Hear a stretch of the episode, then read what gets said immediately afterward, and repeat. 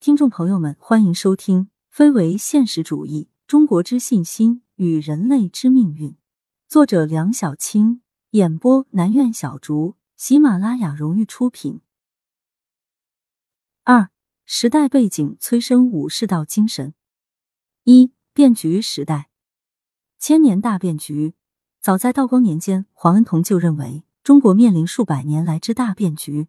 此后，言大变局者日益增多，对于大变局程度的认识也逐步加深。李鸿章认为，西人东来是中国面临的三千年未有之大变局；王韬则强调是四千年未有之大变局；曾纪则更直指为是五千年未有之大变局。为了应对此大变局，近代中国尝试引入西学，以寻求自强之路，于是迈出洋务运动的第一步，但很快因甲午战争的失败而烟消云散。如果说此前的对手都是万里之遥的泰西之国，武器存在代差，尚可找到自欺欺人的理由以心安理得，那么甲午战争的对手却是一向被视为臣服朝贡之邦的日本。参战双方又几乎是同时起跑发展起来的近代化海军，高下立判的对比，泾渭分明的结果，给近代中国带来的打击无疑巨大且沉重，远超先前遭遇的诸次战争。正如梁启超在《戊戌政变记》中所说：“吴国四千余年大梦之唤醒，始自甲午战败割台湾长二百兆以后始也。老大帝国在甲午战争中败北于罪尔小邦，举国知识分子在沮丧愤懑的同时，还要接受外来的病夫恶评。病夫的危亡，有关中国病夫的说法，在西方舆论界首先出现是在一八九四年十二月的《万国公报》上，当时转载了一篇。法国时报上的评论：京东方又有一病夫矣。日本虽小，竟将摇动其本根，摧伤其枝叶。显然，西方正是基于甲午战争的结果，才得出中国病夫的结论。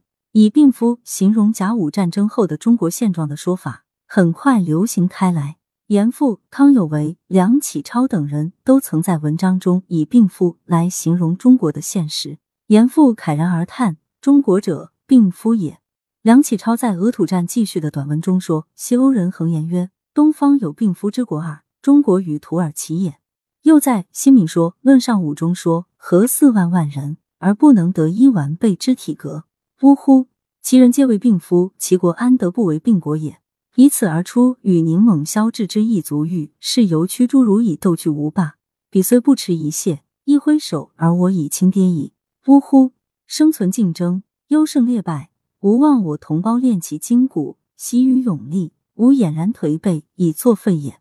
西方舆论的蔑视，本土知识分子无奈的认同，东亚病夫遂成为中国和中国人的特定形容词。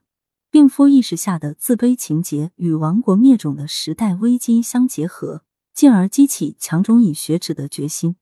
日本的榜样，就自然条件，日本最尔三岛，国力远不及中国。但却是一个后起的东方雄国，它的国土之狭小与实力之强大，旧俗之厚重与革新之迅速之间，形成了鲜明的比照。在日本国之后续的短文中说：“夫日本古之弹丸，而今之雄国也。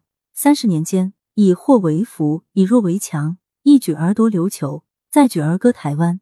此事学子酣睡未起，读此异状，嚼口则舌，莫知其正之由。”在同样的历史背景下，两国走向出现巨大反差。日本之所以能够使国家由弱变强，就在于涌现出了一大批敢于忘身牺牲、杀身成仁的志士，不仅成就了倒幕运动之功，而且带动全体民众投身强国事业。上侠成潮流，身处变局时代，心怀病夫鞭策，前有日本榜样，眼中志士垂范，催生出了近代知识分子的力量崇拜。进而转化为对传统侠义精神的向往与模仿。在这场上侠风潮中，近代知识分子将个人命运与民族、国家的命运紧密联系，以侠的气质和实际行动展现出古代游侠的勇武豪放。梁启超积极从日本的成功中吸收营养，带着同源同种的亲切感与文化认同感，以侠义精神解读日本唯心志士的精神，开始大量引入日文词汇。为武士道概念进入中国准备了思想与情感条件，这是他认知和接纳武士道思想的原点。二、思想酝酿。目前对梁启超武士道精神的研究只聚焦其对中国传统武士的关注，而忽视其对国外英雄的赞美。这里从五个方面梳理其思想酝酿过程中的相关成果，注明其在全集中的位置，并略作介绍，以为后来者铺垫。第一，对尚武任侠的敬仰。国内变法时期，梁启超对日本志士所表现出来的尚武品质极其向往。一夫唱，百夫和；一夫屈，百夫走；一夫死。百夫继，乃至僧而一侠，婴儿一侠，妇女儿一侠。精灭坚笔，诸郭斗梁，攘夷之刀，纵横于腰间；脱藩之库，络绎于足下。一八九六年，三先生传，尽管张和寇三先生皆不识一字，但却浩气长存，令人敬仰。一八九七年，冀东峡，文章开门见山，日本以区区三岛，居然赢得列强尊重。真豪杰之国哉！一八九八年，戊戌政变论，其中第五篇以殉难六烈士传为名，详细介绍了六君子。第二，受明治武士道风潮的刺激，变法失败后，亡命日本，发表系列短文，依序为《其战死》《中国浑安在乎》《达克南》《忧国与爱国》《保全之纳》等文，后又发表《无名之英雄》和《志士箴言》两篇文章。在这些文章中，将武士道认作日本的民族精神、日本魂，进而提出寻找与制造中国民族精神、中国魂的主张。有比较就有鉴别。梁启超开始痛批国民奴性的表现与根源，并说明列强环伺，形势已危如累卵。一九零零年，《中国积弱溯源论》分析了三种因：一近因，依序是理想者、风俗者、正数者、近世者。一九零零年，贺旁观者文。旁观者的病症在哪里？简言之，在于没有责任心，没有主人翁意识。一九零一年发表《过渡时代论》，因为过渡，所以希望与风险并存，只有英雄能趋利避害。一九零一年发表《灭国新法论》，貌似颜色革命的出处，或一举而一齐国民焉，变其地图之颜色焉。一九零三年论中国国民之品格，明确提出人格不惧。将为世所不耻，个人如此，国家亦然。第三，召唤亡灵以指引方向。如果只顾鞭策而没有方向的指引，梁启超自然不能被后世称为启蒙思想家。这一时期陆续发表了一系列人物传记，既寄托对英雄的崇敬，又挖掘古今中外尚武英雄。特别是在《新民说论尚武》一文中，分析了中国尚武精神的流失原因。提出以心力、胆力、体力重建尚武精神的主张。一九零一年，《中国四十年来大事记》，该文译名李鸿章，文中给予李鸿章以极高评价。一九零二年，张伯望、班定远合传，高度评价两人为世界史上之人物。一九零二年，皇帝以后第一伟人赵武灵王传，该文并附李牧传，详解了胡服骑射。一九零四年，铭记第一重要人物袁崇焕传。一人迁一国安危者，有之则袁都是其也。一九零四年，中国殖民八大伟人传，除一名福建人，其余皆为广东人。该文另附带介绍一人。第四，国际比较以拓展视野，围绕同一主题进行古今中外的比较，是梁启超的研究特色。每个民族都有自己的英雄，梁启超专门研究了欧洲的历史及其英雄人物，以充实自己的研究基础。一九零二年，匈加利爱国者噶苏轼传为何写此人？文章开篇解释：身为黄种而托国于白种之地，士气白种而能为黄种之光者，亦豪杰焉。曰噶苏轼也。一九零二年，意大利建国三杰传在梁启超眼里，就建国前之情状，中国莫如意大利；就爱国者之志向，中国人莫如意大利之三杰，故撰写此文。一九零二年。进士第一女杰罗兰夫人传，从罗兰夫人临终之言中，可窥见其伟大之处。呜呼，自由自由！天下古今几多罪恶，假汝之名以行。一九零二年，斯巴达小志为什么对斯巴达情有独钟？因为源于斯巴达为尚武之祖国与民权之专制，是今日中国之第一良药也。做斯巴达小志。一九零三年，新英国巨人克林威尔传，这是梁启超考察英国有感，因为这个人是英国群雄之雄，而盎格鲁撒逊民族独一无二之代表也。第五，以明确的概念统领成熟的思想。正因为有此长期酝酿，梁启超逐渐完善了其中国尚武精神代表人物的遴选，并以中国武士道之确凿无疑的概念，开始建构中国武士道的历史系谱，倡导以中国国民须依武士道挺立民族尚武之精神。至此，梁启超完成了对中国武士道的历史书写。一九零四年，于之死生观说明了吾辈皆死，吾辈皆不死的精神与肉体的关系。一九零四年，中国之武士道以明确的概念表明中国武士道精神的理论提炼与精神招式。正是梁启超的生花妙笔，武士道这个舶来品才得以进入中国人的视野，并对中国思想界、国民性格产生了重大影响。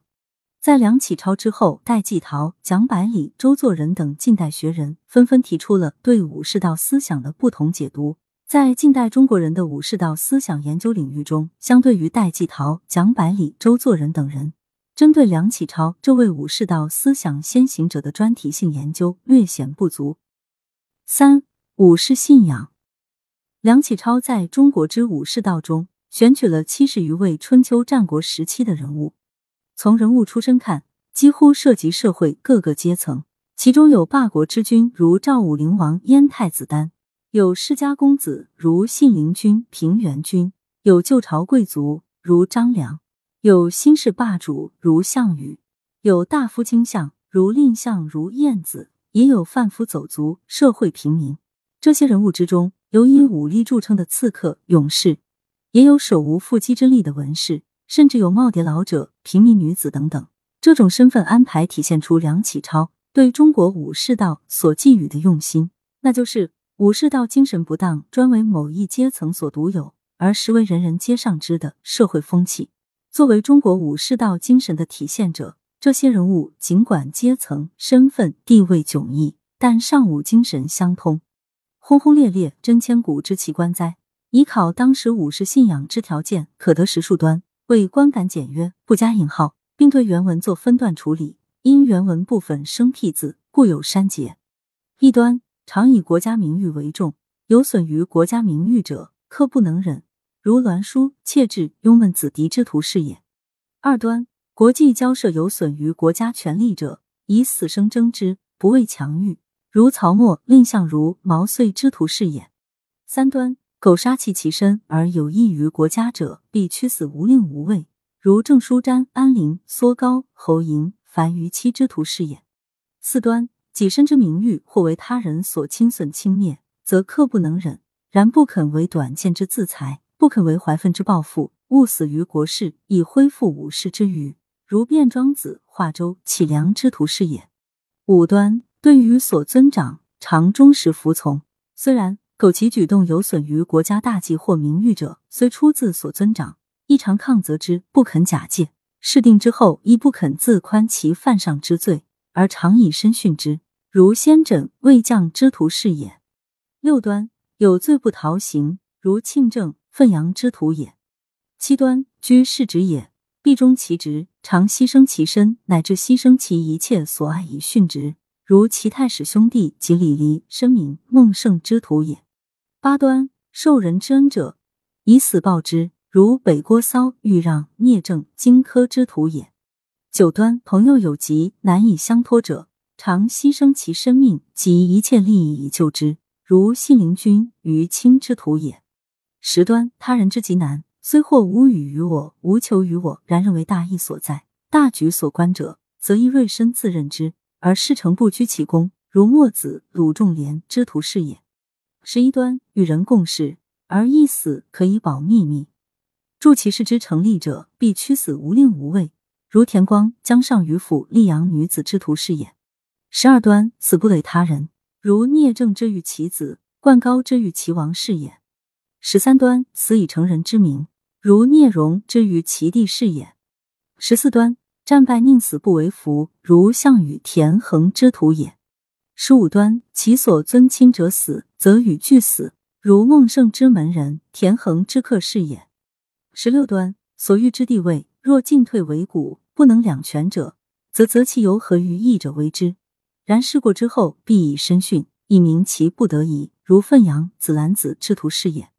十七端，其出志在必死以图一事者，至事过境迁以后，无论其事或成或不成，而必训之，以无负其志，如成因、成功照之图是也。十八端，一举一动，务使可以为万事法则，无令后人误学我以自流弊，如子囊、成功照之图是也。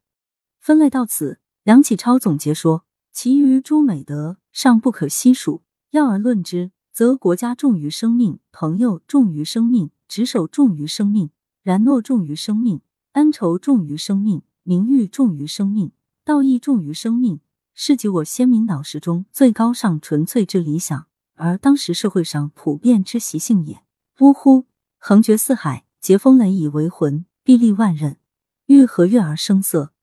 以是被日本人所自持，许曰武士道，武士道者何惧不待耶？何惧不待耶？这么好的东西被日本人拿去自我夸耀，并冠以武士道，他们又怎么会不成为现在这样兴旺发达的样子呢？今天的演播就到这里，感谢大家收听，我们下期见。